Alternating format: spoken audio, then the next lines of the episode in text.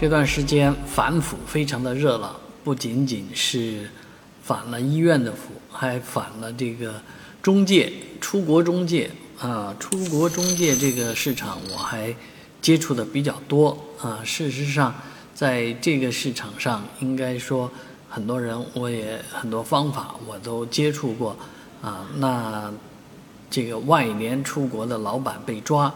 这件事情一点都不奇怪，所以老百姓也并不是特别的关心，啊，大家关心的就是洗钱的事情啊。那呃，很多行业都可以洗钱，而外联出国这种呃出国中介洗钱呢，确实是帮助很多贪官呢啊逃出去啊，甚至于啊贪官全家跑到外面去了。所以能把中介这条路堵上的话呢？啊，当然对净化国内的这个呃生态啊，国内的各方面生活是秩序是有帮助的。啊，当然呃魔高一尺啊，叫道高一丈，而道高一尺呢，魔也还会再高一丈。啊，这个洗钱啊，肯定是有很大需求的。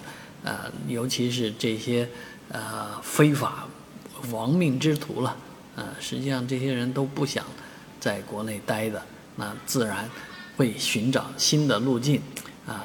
但是我们真的希望每一个人都爱自己的国家，都以这个为国家贡献为主要目的，而不是把自己润出去，把自己的钱啊拿出去，也不希望在国内挣钱，国外花。